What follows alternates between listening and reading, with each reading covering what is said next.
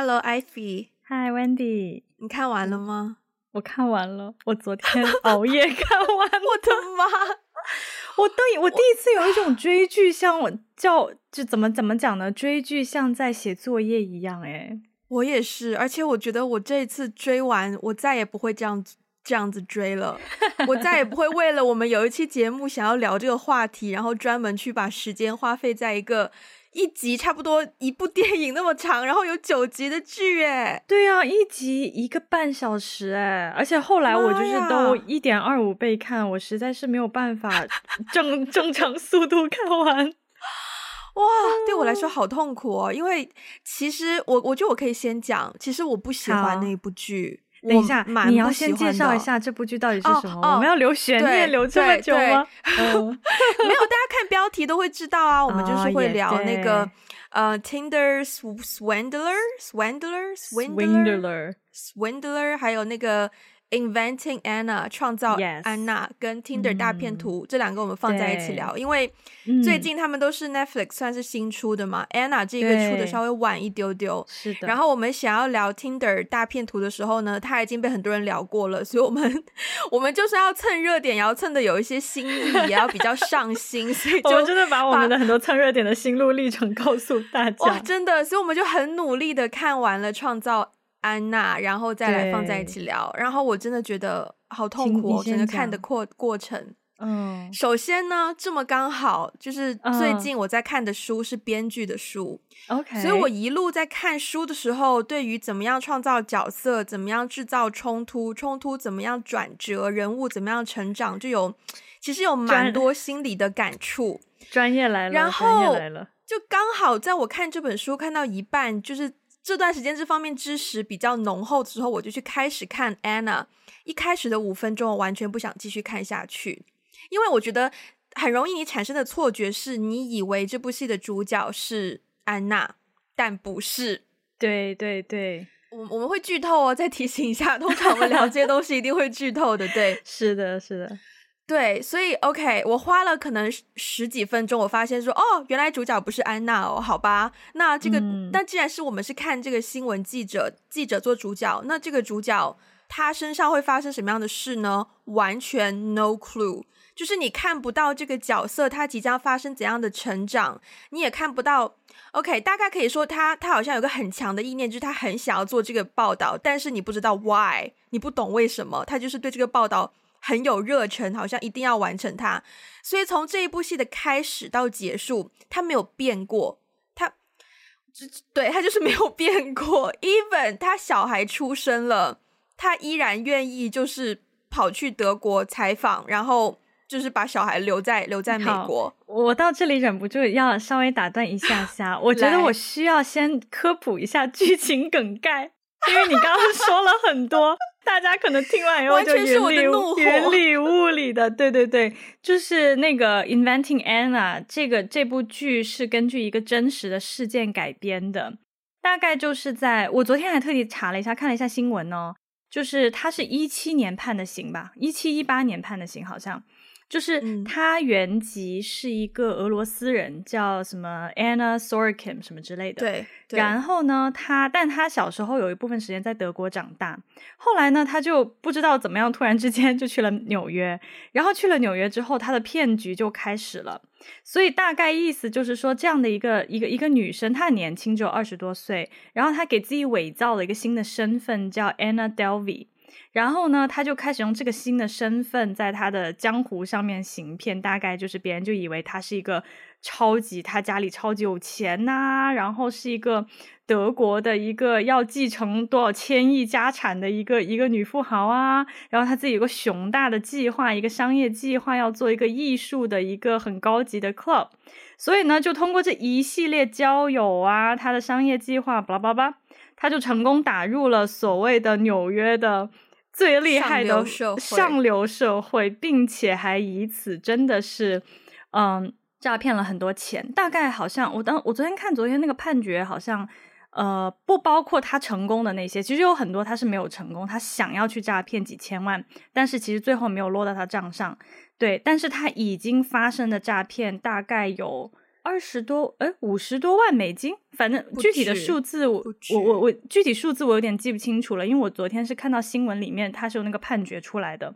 对，嗯、然后所以呢，他就后来就被别人发现揭穿，他其实并不是什么大富豪的的女儿啊，然后他就是这个身份 ID 也是伪造的啊，后来他就进监狱了，大概在监狱里面待了四年，对，去年年初才刚刚从监狱里面出来。对，所以就是这样的一个故事被改编成了一部剧，在 Netflix 上面。嗯、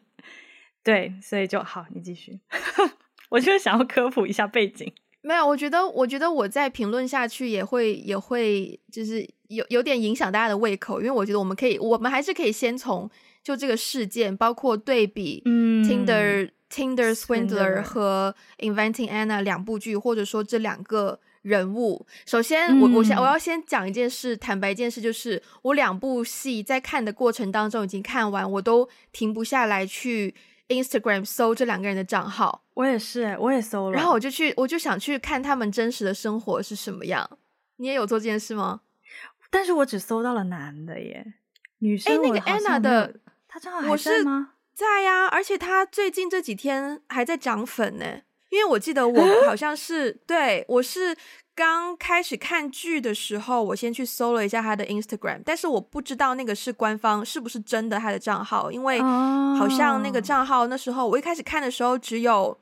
几十 K，就是几万，然后我看完剧的时候再去看，就发现变成了两百多 K，就是对，两百多还是三百多，我我现在可以瞄一眼，二十多万，天呐，他的涨粉速度也太快了。对啊，现在又变四了，现在变四百多 K 了。天哪！对，嗯，所以包括那个男的，那个 Simon，他的也是啊。那个、对啊，那个男的，我上去看的时候已经非常非常多了。但他好像有很多个不同的账号，你我一开始是有点分辨不出哪个是，其实应该都是假的。但是我想说，他有可能，他 有可能，有可能。妈呀！你接话，你怎么今天接话就是、欸、不是不是不是？我以为你接下来，我以为你说你你去搜了他们的那个社交账号之后，你你还继续有话要说，你有一些就是 take away from 他们的 social media。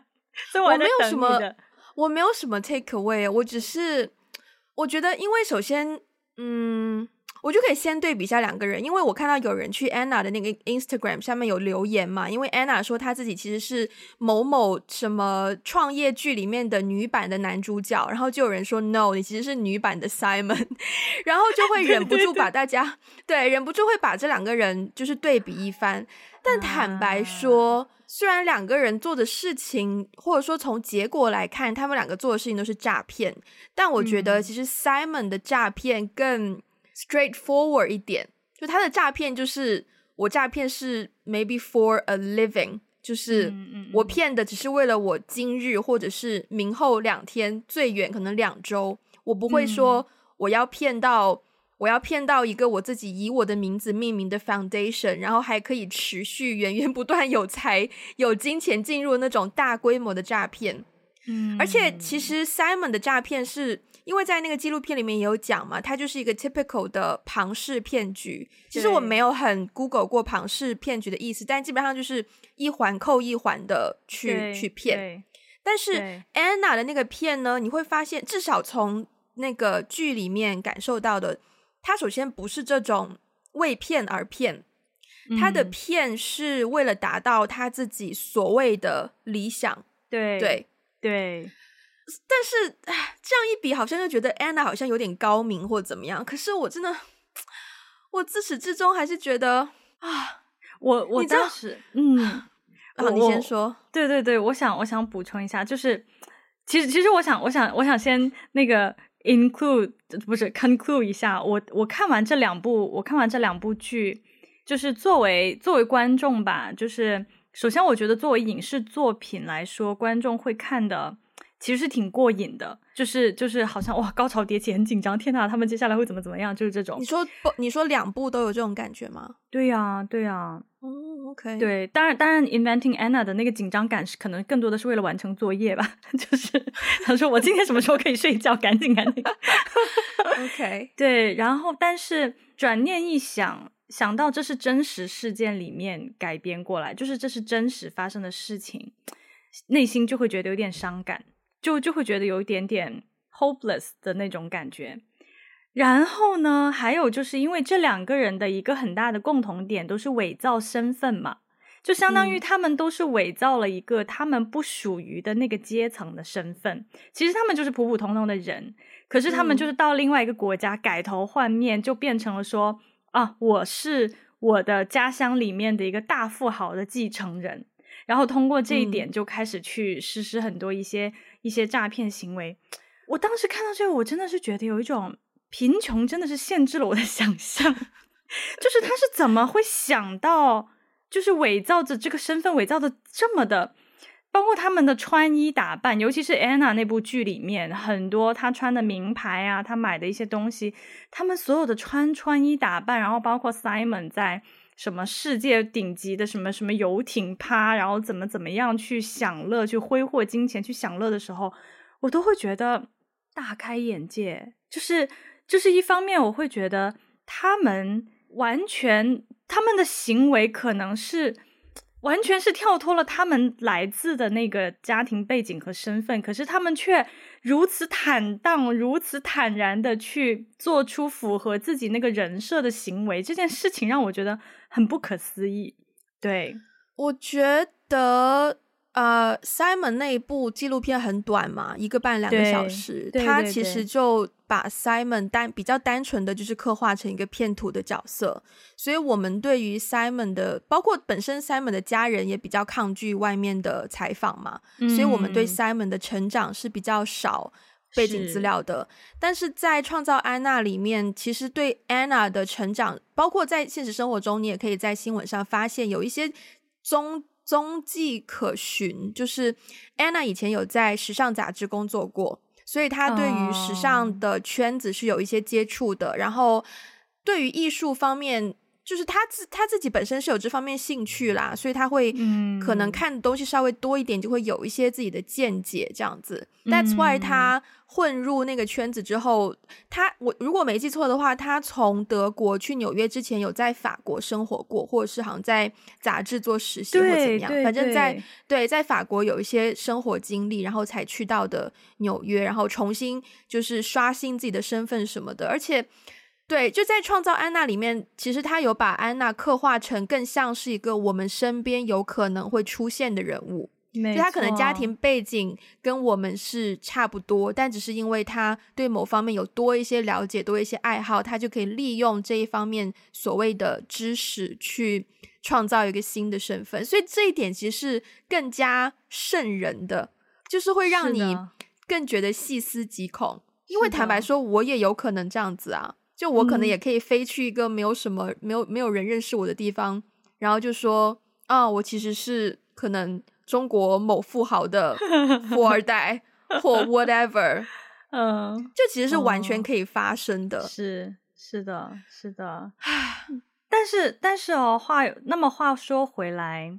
你身边或是实际生活当中，你曾经有遇到过类似的人吗？或是你有经历过好像被别人利用，就是营造了一个新的身份，然后有一些欺骗的行为的经历？我没有诶、欸，你有吗？我有诶、欸，哦，你真的有啊？啊但是我没有被骗过啊，就是我没有被骗到啊。OK，, okay 怎么怎么样？对，但是而且 Simon 和 Anna 都有诶、欸，就是、啊、就是我有遇到过，对我有遇到过 Simon 和 Anna。天哪，对，但是就是没有没有成功被骗啊！快说快说快说！首先首先我先说 Simon，对，其实刚才可能我们还没有没有没有解释，就是如果大家不知道那个。Tinder Swindler 讲的是一个什么故事？就是有一个以色列人，他叫 Simon，然后他也是伪造了自己新的身份，然后说自己是以色列什么大富翁的后裔，但是他纽约一个钻石公司的富二代。对对对，但是他好像在不同的 dating app 上面，就是他面对不同的女朋友，好像都是有不同的身份在里面。他有用过不同的身份跟名字，对对对对。然后总而言之，就是我们传说中的所谓的杀猪盘啦，就是 通过什么网恋诈骗，对，去骗到了一些钱财这样子。然后先说 Simon 这个角色。我自从大概是什么时候开始呢？我就发现我的 IG 上面会有一些男的给我留言，就是发私信，嗯、对，然后一开始呢就搞得很像真的一样，就是我点开它，其实很 random 的，有的时候可能就是啊新年快乐，或是生日快乐，或是怎么怎么样，但他当然他绝对不会在我生日那天跟我说生日快乐，但总而言之都是这种开场白，嗯，嗯然后啊，但是绝对不是你好。就一定是其他的 something else 的一些开场白，中文、英文都有。然后呢，我点进去他们的 profile，风格非常的类似。首先都是面容姣好、身材姣好的男性，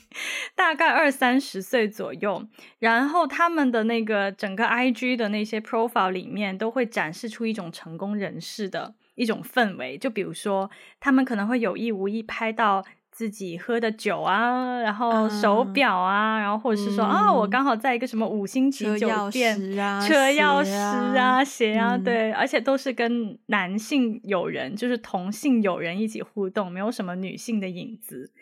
对，然后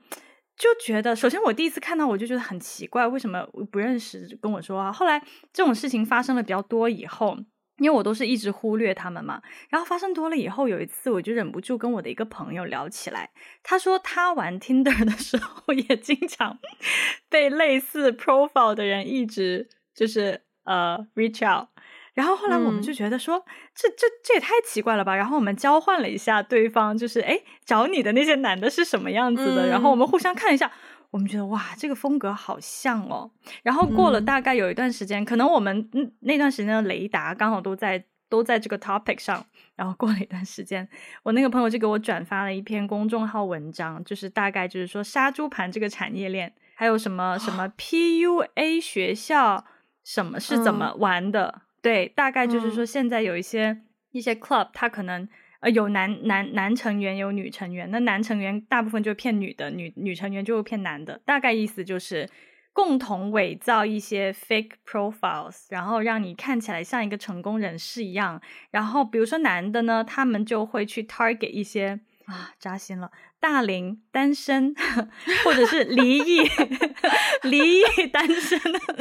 的这样的女性，对对，然后就是去故意的去可能。呃，就发送一些信号啊，然后让这些女性觉得，呃，就是有人懂我啊，可靠啊，怎么怎么样，然后最后最后的目的就是为了要要要钱，对，去做一些赌博啊，嗯、一些一些违法的事情，对，嗯、所以就是到现在，我有的时候我我也会收到一些 莫名其妙的私信，然后我会稍微点进去看一下，哎，但是看完以后就觉得真的太可笑了，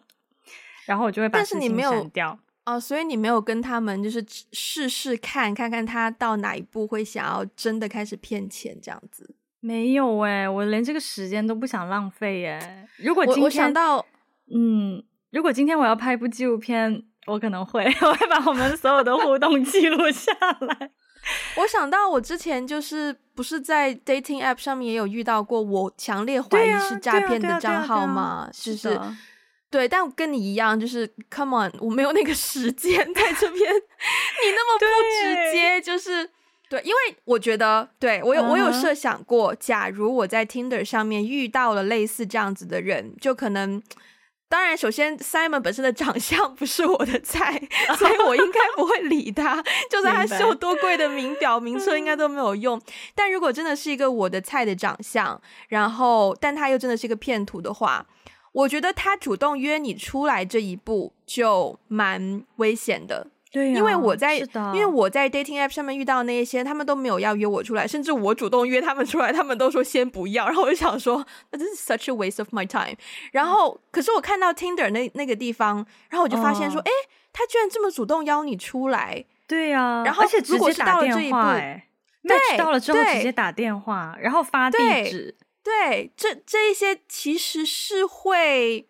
这样说出来，好像将来我们玩 dating app 的人就会觉得啊，你主动约我出来也不好，你不约我出来也不行，那到底要怎么样？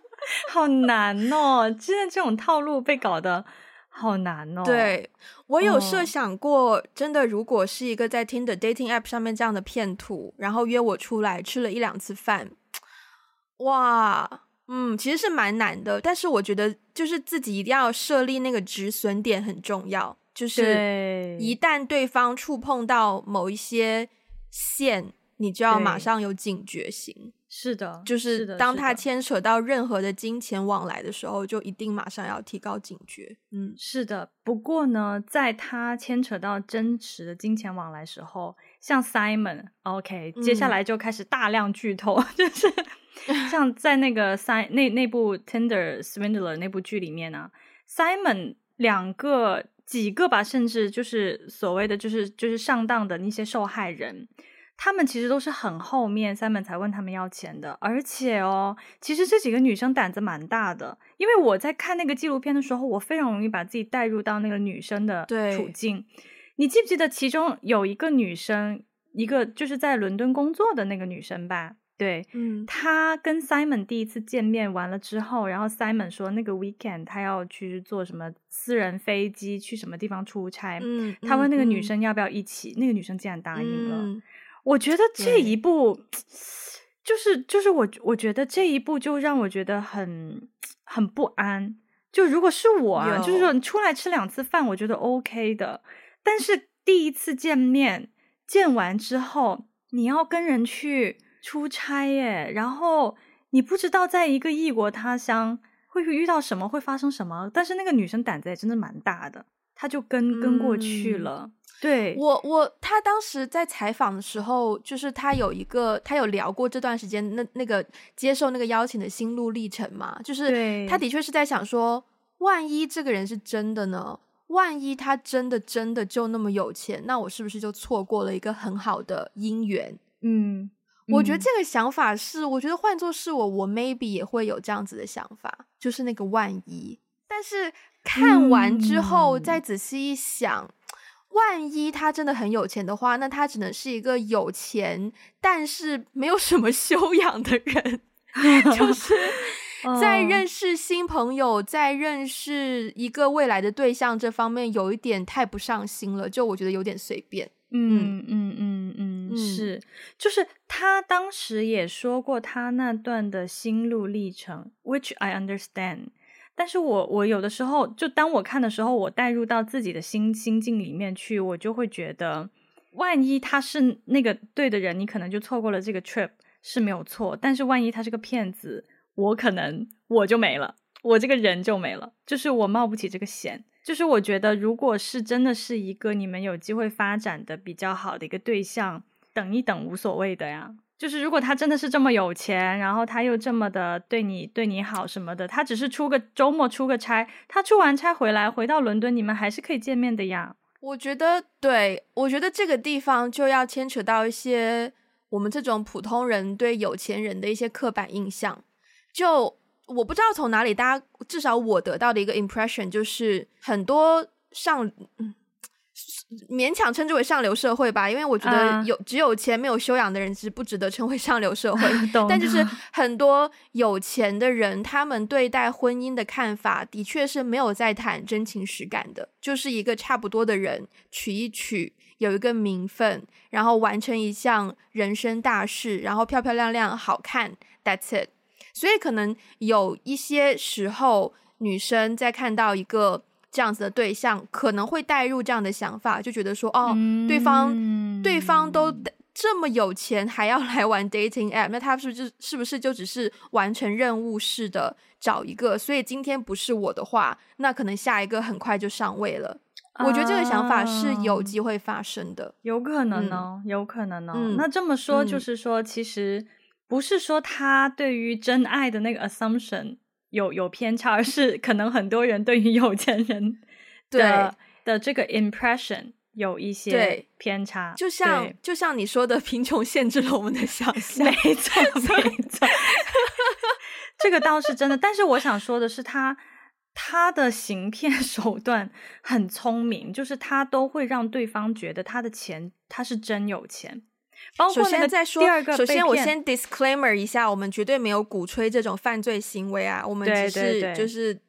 ，you know，yeah，对对对对对，就是就是，但是我觉得这个是一个很好的教育的一个 反诈反诈教材教材。其实我觉得大家还蛮值得去看一看《Tender Swindler》。然后第二个被骗的女生不也是吗？那个男生也是邀请她到。什么什么一个什么地方，然后坐游艇啊，然后疯狂挥霍去玩呐、啊，然后让这个女生觉得，哦，这个她这个朋友完全是可以付得起这些钱的，只是刚好 at some point 啊，她的经济出现了一些危机，出现了问题，那我作为一个朋友，我是不是应该帮她等等之类的？嗯，嗯，所以我觉得她的这个这种。哎，我不得不说，就是很高明，但是 at the same time，我觉得这部片子也很值得被更多的人看到，以我我是以警惕各位。我是称我是称不上，我我是没有办法称之为高明啦，只能说他的方法刚好就是中了某一些嗯对钱的看法，嗯，嗯是怎么样想的某一群人，嗯嗯嗯，嗯，因为。就是我们之前好像也聊过朋友之间要不要借钱这样子的话题嘛，啊、对对对吧？对，像你突然间跟我借十万，我可能都借不了你，何况是一个刚认识了一个礼拜的陌生人。对呀、啊，对呀、啊，对呀、啊，所以只能说，对啊，嗯、对，我觉得其实。安娜跟 Simon 他们的一个跟另外一个共同点就是利用了人性的某一个缺点去行骗，没错，就是利用了你对于钱的态度，可能可能你觉得啊，有的时候钱就是身外之物啊，或者是钱能花钱解决的问题就不叫问题啊，blah blah blah 的，所以就啊，那我现在有问题用钱就可以解决，你可以借我吗？就刚好就是戳中了某一些、嗯、某一些人吧。对，嗯，说到说到安娜哦，就是我刚才不是说，我觉得我我我以前曾经有遇到过类似安娜这样的人，对，嗯、没有安娜这么夸张啦。她那个她这个她这个胆子 她这个胆子也太大了，她这个谎撑的也太大了。嗯、但是呢，多少有点水分的人还是不少的。嗯嗯，其实就是薅羊毛吧，这种行为，只是安娜薅的比较多，我觉得。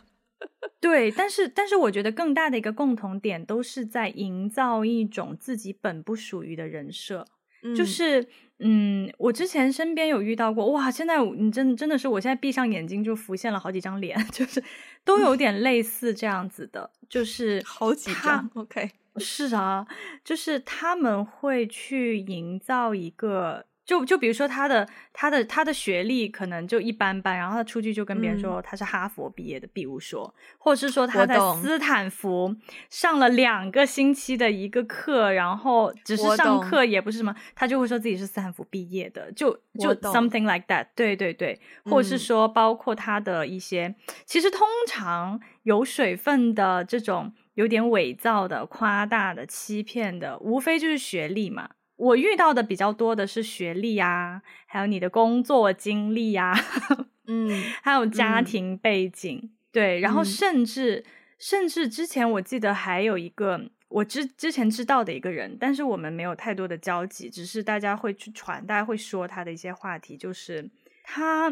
他可能已经差不多跟安娜有一点像了，只是行不是说故意行骗，那个规模没有安娜这么大，但是就是说他的一路上。呃，他的受教育的机会，或者是说他获得的一些机会的钱，都不是出自于他自己或是他的家人，呃、嗯，而是通过一。些他营造的人设，然后通过周围的人给他的一些大大小小的馈赠，嗯、呃，去 spend that money。对，其实说到安娜，我觉得有我自己有一套理论是，其实安娜所做的事情在商界。嗯如果他真的成功拿到了那个多少多少万，然后成立了他那个基金会的话，嗯，其实他所做的事情就是空手套白狼，就是空手，没错没错。但是空手套白狼，你不觉得在很多成功故事里面，我们经常听到这样的词吗？而且其实我也要说，就是在电影圈子里面，我们也有类似的操作。就不会说成空手套白狼这么难听吧？就是我记得有一段桥段，就是安娜不是想要做那个新的基金会嘛，然后她就先先去找一个 curator，就是先去帮她找艺术展览，然后 curator 就说：“哦，你你你，如果你先找到一个建筑师帮你设计的话，我们可能比较好帮你下手。”然后他又去找那个建筑师，结果建筑师就说：“啊，可能如果你先有个 curator 的话，我会比较好知道风格怎么搭配。”对，然后就真的是蛮 typically 很像。当你要拍一部剧情长片的时候，你有一个剧本，你可能还没有导演，你有几个备选，然后你也没有演员，你没有什么主要的卡司，但可能你这个剧本今天，比如说给刘德华看了，然后刘德华正在看，你可能去找，比如说古天乐的时候，就跟古天乐说啊，刘德华已经在看剧本了，那古天乐可能就会觉得，啊、哦，刘德华有可能在考虑，那 maybe 我也 maybe 我可以试试看，就这样子一层一层、啊、一层一层去，懂，就这个是一个 trick。可是我觉得 Anna 做的事情就是在这个灰色地带把它利用到一个极致。对对，是的，嗯、所以他 That's why 他没没有办法给他一个就是真正真的 base 在他做这件事情给他一个定罪，只能够旁敲侧击或是用一些是，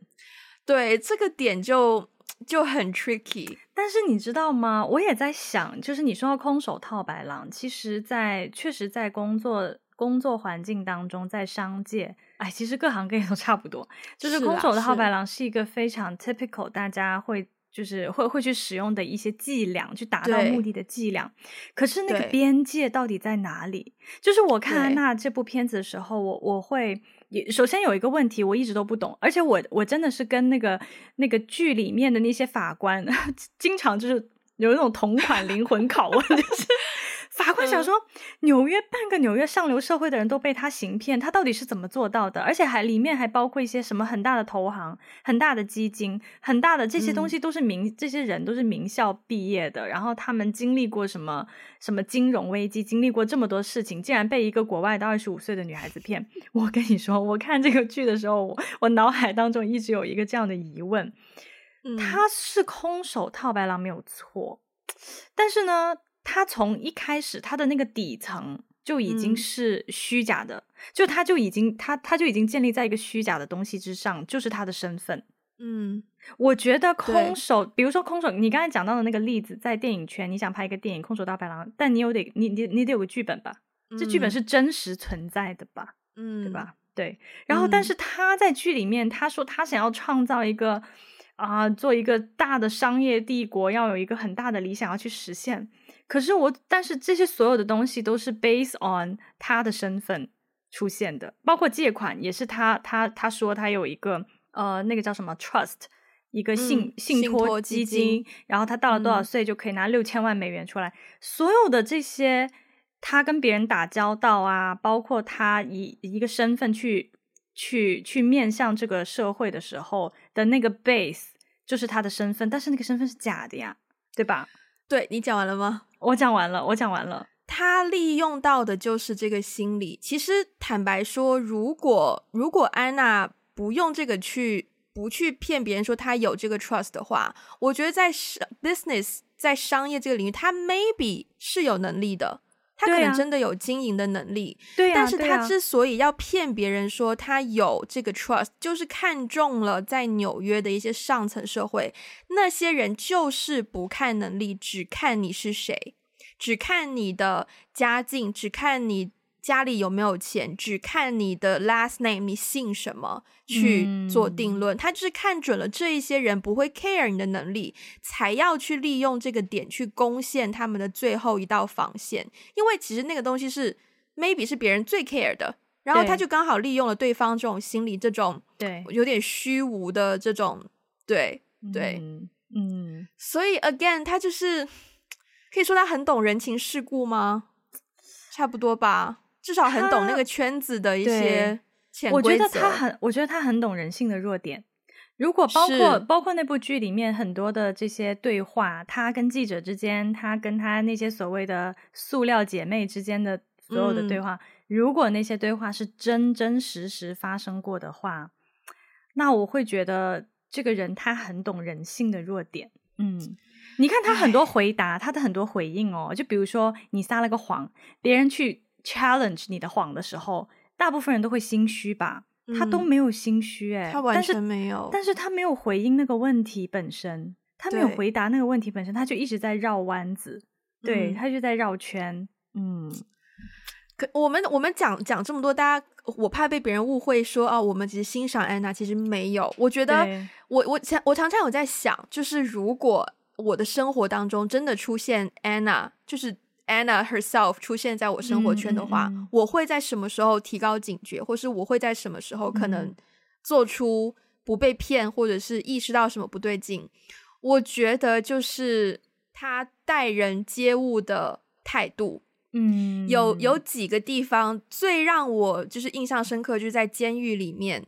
呃，最后最后一个 trial 的时候吧，最后一个庭审的时候，然后他对那个律师的那一番抱怨，让我觉得 Are you freaking kidding me？就是有人这样子对你人身攻击，质疑你的专业能力，然后把你说的一无是处，你还要继续把他称之为你的客户吗？就是。你怎么可以 做到这个地步？如果我发现 Anna 对不光是我自己，如果我发现 Anna 对其他人有这样子的言论，我真的马上会敬而远之，因为这不是这不是说你聪不聪明，而是你本身对人就是没有尊重啊。对呀，对呀，所以就我我也很意外，说就是包括。我看到，其实，在网络上面有一些人留言，也说不理解为什么到了最后结局的时候，那个记者跟律师还会因为 Anna 判刑四到十二年感到哀伤。我也同样不理解。而且他们两个，他们从一开始我不太理解的地方，就是他们到最后好像似乎一开始就是安娜是个神经病的那种感觉，到后来慢慢好像有一种对他产生了一种极大的怜悯，就是有一种共情。导致 律师跟自己的太太有一些分裂，然后记者也跟自己的丈夫有一些。你知道我看的时候，我一开始我明白他们两个为什么要帮 Anna 的动机，就是他们两个觉得 Anna 有故事，嗯、要么就是觉得从记者的角度，就是哦，我觉得这个女生有故事，我写好这一篇文章，如果发现到事情真相的话，可能会帮助我重新恢复我的事业，which。很很很好理解嘛，嗯、律师也是一样的，他都打一些没有什么亮点的 case。那如果是这个 case 他拿下来的话，对他的事业肯定很有帮助嘛。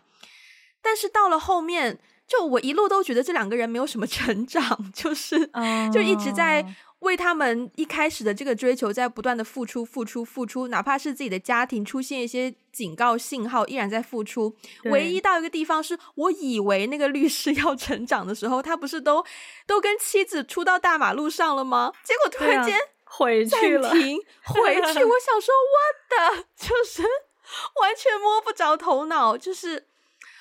对，嗯，到那个地方的时候，我真的是，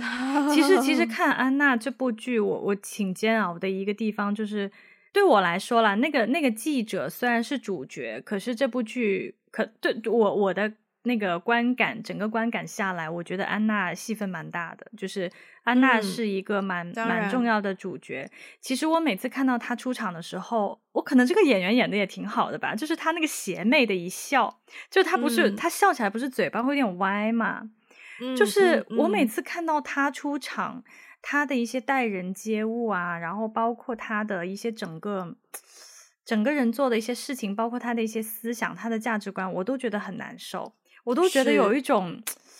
我都觉得哇，就是我第一次看一个主角看的这么难受，很别扭，很别扭，很别扭。所以说当，当就是他有他不是有一个真真朋友嘛，他就是那个想拍电影的那个、嗯、那个那个服务员，哇，他能够获得这样的一个真真心朋友，我都觉得很意外。我我也不是不是很理解为什么里面他们的友谊会如此的有一点惺惺相惜的感觉吧？唉。我觉得他们他们有一种那个叫什么，互相互相依恋，我忘记那个词叫什么。我觉得他们两个有一种，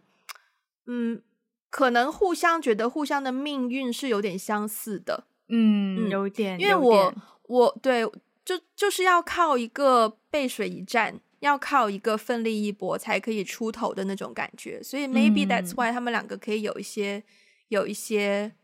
connection，嗯嗯，但是我刚你刚刚讲到那个就是演 Anna 那个演员，我觉得他，我现在想想，我发现他演这个角色蛮难的。就本来演演一个角色就是一件假的事情，然后演一个骗别人说自己是这个角色的角色，就是难上加难。就是演一个就是假中假，就像梦中梦一样，演一个就是演一个现实生活中就在演的角色，对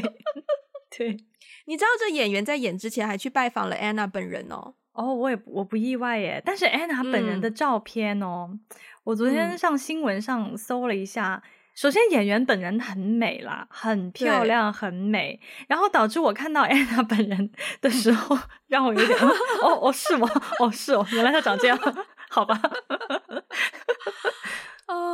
哦，然后他那个戏里面不是有，就是最后两集的时候庭审的时候，安娜不是因为服装拒绝出席嘛？对，然后还专门找 stylist 帮他配衣服什么的。然后那个他的那个做电影的朋友不是就帮他开了一个什么 court fashion 什么的账户吗？嗯、对，我就马上去 IG 搜，嗯，我就马上去搜那个真实的 court fashion，在在此并没有冒犯任何品牌的意思，但是作为一个所谓的。Fashion blog，大家自己去看。其中有一张就是今天的 outfit 是 Zara 的 top，然后什么什么，让我当时就 OK，就是。但当我看到那一段的时候，我真的觉得那个法官也太仁慈了吧？哦，就我会觉得天呐，你你想想，你作为一个法官，你在这边，你听到你你的那个被告，因为他换一双一一身漂亮的衣服才肯出庭。你作为法官，你是什么心情？我真的估计也会很无奈吧。我觉得我对我觉得一开始你听到这个话，你的反应大概也只能无奈，因为诶从来没有发生过，所以没有人知道要怎么办。对，所以我觉得他很有 mercy 啊，就是 that's why 我觉得法官真的是给了很多的这个宽容在里面。这太过分了吧？嗯、如果我是法官，我觉得听到这个东西什么玩意儿太过分了，加两年。啊，当然不行啊！当然不行了，当然不行。但是很很那个，嗯，那你觉得，那那你觉得，就是这些人，你看完这两部剧之后，你觉得他们想要欺骗背后的那个更深的心理动机是什么？你说是就是 Anna 跟 Simon 背后的动机吗？对对对对，嗯，我觉得动机，我觉得两个人是。不太一样的，我愿意相信说，Anna 的动机真的是为了打造一番事业。嗯嗯嗯，她的动机 maybe 不是一个非常坏的，就是嗯，就是骗别人说自己的身份这件事情。但是我觉得 Simon 的动机就是 This is how I make a living，就是、嗯、这就是我的工作，这就是你当律师赚钱，我就是当骗子赚钱，就一样。嗯、而且他可能会觉得啊，我当骗子，我赚的还比你多。之类的，嗯，对，所以我觉得，如果仅仅从那个纪录片表现出的 Simon 去看的话，我觉得至少在纪录片当中展现出的形象就是这样子的，嗯，所以我觉得 Simon 没有悔意是，哦，完全就是对啊，Of course，嗯，但是但是我觉得他们两个人有一个点，就是都利用了人性的缺陷去去完成他们要做的事情，嗯。嗯。而且在此，我我开头不是已经讲了吗？我不喜欢这部剧，我现在要再重申一遍，我非常不喜欢这部剧。我没有觉得说他鼓吹犯罪，他没有做鼓吹犯罪，他是在鼓吹人性的缺陷。而且他，而且他，就是他没有要强调说利用人性缺陷犯罪带来的后果，然后对于受害者也没有没有没有什么同情，然后他整件事情就是一个。博眼球，而且 Anna 因为这部剧收了三十二万美金片酬，哎 啊，三十二万呢，真的太这个这个事情，他一出狱就接受到这个，就接到就收到这个 case 了。我、嗯、我真的是很不理解，就真的是一个所谓娱乐至死嘛，或者是一个、嗯、就是嗯，我不知道怎么讲。所以 that's why 我很不喜欢。虽然我觉得我们蹭这个流量，其实也有一点点是在。博眼球，可是我既然开头博了眼球，让大家进来听我们节目，我就要 非常所谓义愤填膺的告诉大家，很不喜欢这部剧，讨伐这部剧，不喜欢。嗯、我可能更多是我自己，嗯，明白。我可能更多的是从一个社会的层面、社会现象去想这个问题，就是说他们。欺骗背后的动机，我也同意你刚刚说，就我觉得 Simon 和 Anna 欺骗背后的那个动机不一样。Simon 好像就是、嗯、我就是靠对啊，因为他之前是有案底的嘛，他之前就伪造了很多很多东西，他的护照啊，他的这个那，对，他就是靠行骗而就是获得现在的生活。然后 Anna 的那个部分呢，就我觉得我对他们两个看完以后，我对这两个主角，我真的是有一种，说实话，有有一点。牙痒痒的那种感觉，嗯、就是有点很恨的牙痒痒的感觉。虽然他们没有骗我钱，但是，对，但是就是一方面是我会觉得，嗯，比如说像 Simon，他伤害了这么多的人，嗯、他却觉得很很理所应当啊，他还是在行骗，他还是在做做他该做的事情啊，而且他被拘留，竟然因为 COVID，他才被关了四个月，且不是因为行骗哦，是因为别的事情。对，然后我就觉得这个法律的漏洞也太大了吧。嗯、然后 Anna 的那个部分呢，我之所以还也是有一种牙痒痒，但是跟 Simon 的那个角度不一样是，是我觉得 Anna 是真的相信，就是我觉得这才可怕，你知道吗？就没有办法，没有办法说，啊、呃，你知道你这样做是错的，因为你骗了人。可是他是真的相信，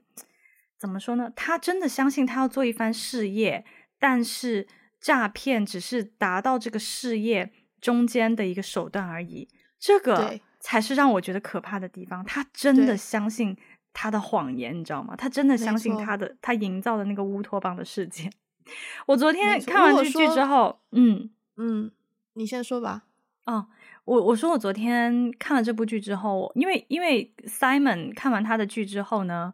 我是有有看到他后来就是只被拘留了四个月，但他后来又放出来啦。然后他他的 IG 现在还一直在涨粉啊什么之类的。嗯嗯、然后安娜呢，我我昨天看完以后，我有去查他现在的一个信息，然后我就发现哦，他去年年初已经被就是释放了，其实也就四年嘛。嗯、然后而且他好像释放的时候被海关。就是在海关的那边被拘留，因为签证过期。对，对，因为签证过期的问题。但是后来有一些记者好像有去嗯采访他怎么样的，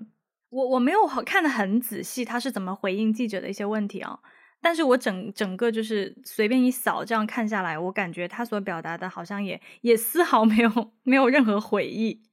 对，没有，他完全没有任何悔意。所以就是对于这两个人，这个才是我觉得很让我觉得很就是。就是很牙痒的一个一个原因，就是伤害了别人，没有悔意。对，我猜测，Anna 对于他说的那么多谎里面，他肯他他首先肯定相信自己有才华，相信自己有能力。Which 我觉得 That's fine。我觉得他说的最大的谎就是关于他的家底，他骗别人说他有那个几千万、几百万的信托基金。对，我觉得如果。我觉得这也是为什么，就是 Anna 这个角色更立体。就是其实你你好像在一些细节当中，好像可以触摸到 Anna 知道他有说谎，但是他的那个谎只是非常小的一个部分。他更强调的是，我真的是有能力的人。对呀，对呀。然后这就是一个你你也不能说他空穴来风，因为怎么说，他的确对艺术的见解什么的，好像是蛮站得住自己脚跟的，但就是。其实他只说了，maybe 其实他只说了一个谎，就是说他有那个 trust fund，说他的说他的爸爸是谁谁谁，但是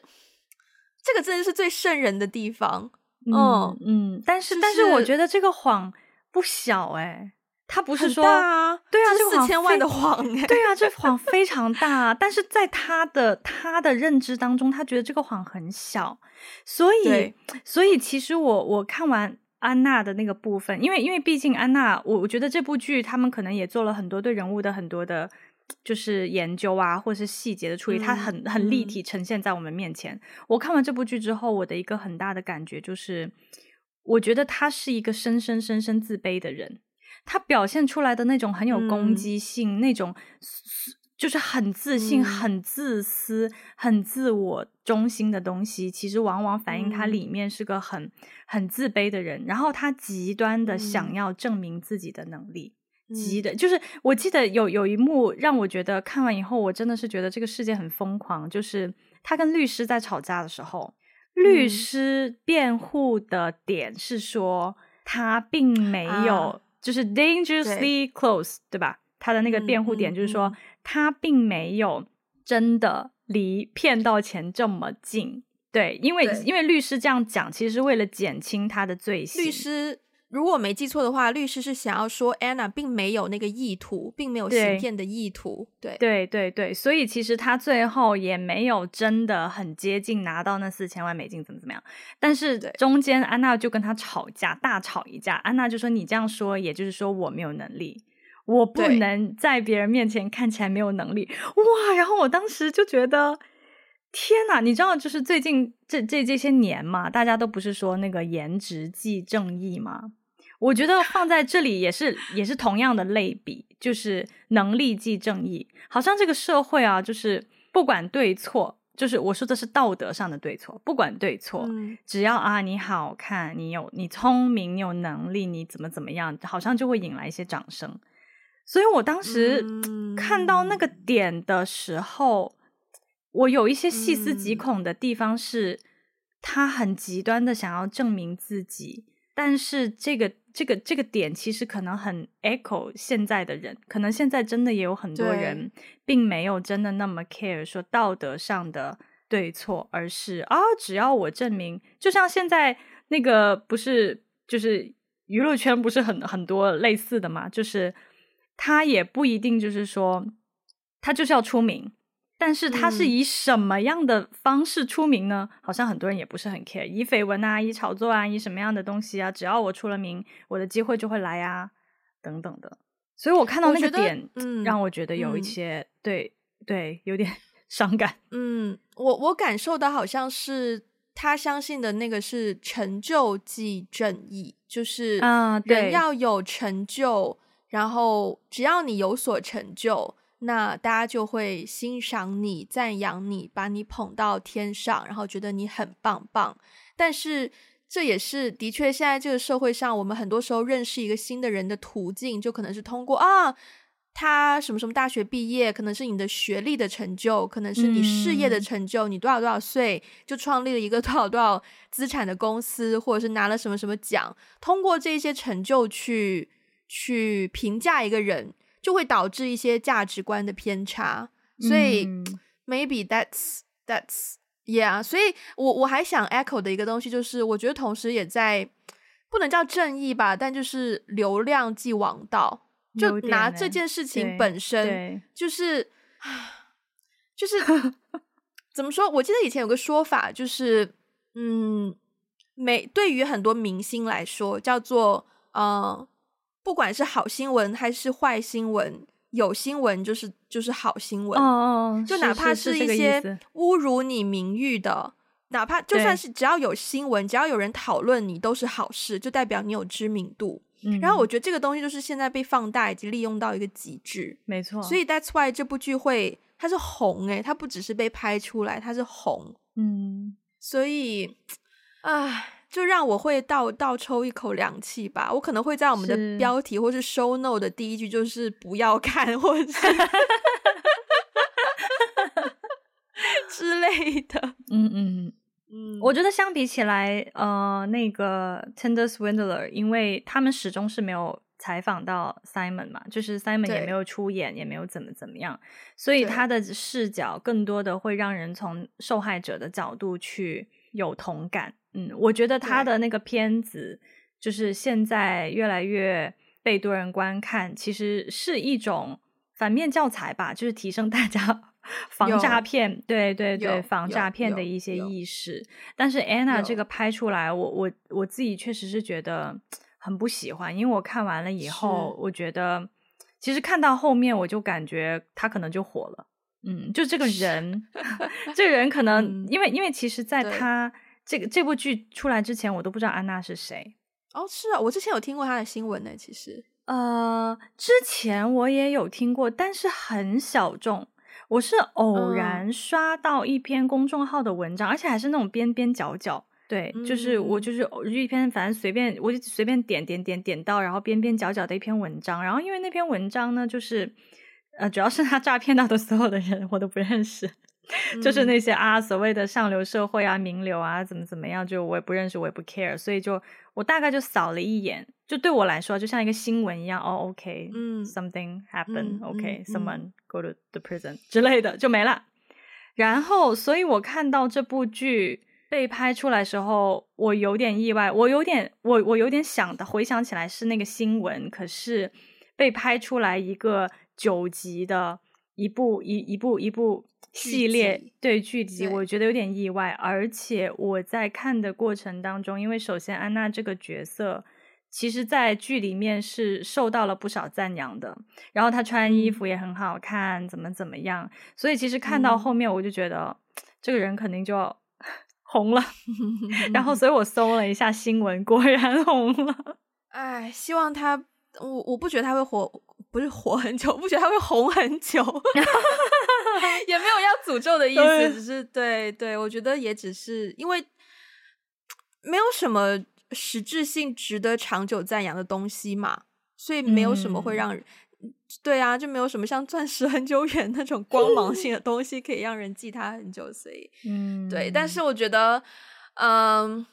唯一要有一点 take away 的话，可能就是。对于自己为人处事的提醒吧，因为像这样子的骗徒，他有的时候就是会利用一些灰色地带的东西，让你觉得哦，好像就算怎么样了也不会怎么样，但反而是这种时候就更加要把自己的原则立得更明显一些，这样才可以去保护自己，因为你所有的划线啊、界限啊、原则啊，都是为了保护自己而而产生的，而不是说莫须有的，所以在那种时刻就。对，相信自己的判断，相信自己的原则，去学会保护自己更重要。嗯、同时，我也很憎恨这样子的人，让我们的社会变得我们要更加、更加的画那么那么多的界限。但是，希望我们可以首先保护好自己，这是第一步。保护好自己之后呢，如果我们还有有空间去施展善良的话，那就尽量去施展善良。但是，第一步永远是先把自己保护好。嗯对对，而且还有一个我想补充的就是，我觉得不管是像 Simon 还是 Anna，其实他们都是人际交往当中，他们其实是利用了一种信任的关系嘛，然后去实行一些诈骗。我觉得我们在人际交往当中，呃，至少我自己，我我特别看重真诚啦。嗯，就是很多时候其实是有端倪的，嗯，就是当你在跟一个人交往的时候，他比如说在。描述起他自己的过往，描述起他自己的一些经历，前后不对，故事逻辑不对啊，前后信息不对啊，或者是在交往的过程当中有一些不真诚的瞬间和片段出现，让你觉得奇怪的时候，对，其实可能，是一个很小的，但是你会有那个感受，可能就需要我们提高警觉了。对，对，对。嗯对好，那我们今天就到这边。如果大家喜欢我们的节目，欢迎分享给你身边的人，也不要忘记去 Apple Podcast 给我们给五星的评分，留下你的评论。如果想要我们的中文的 transcript，或者是想要实质性支持我们的话呢，欢迎去爱发电和 Patreon，也欢迎大家在各个 social media 关注我们，包括微博、Instagram、微信公众号。那我们也有一个听众群，如果想要加入这个群的话呢，可以去搜索我们的接线员，他的微信 ID 是啊、uh, One Call Away。有 podcast 吗？有 One Call Away Podcast 大写的 O，呃，或者如果你真的找不到，可以去 social media 问我们啦。好，那我们今天就到这边吧，下次再见，拜拜，拜拜。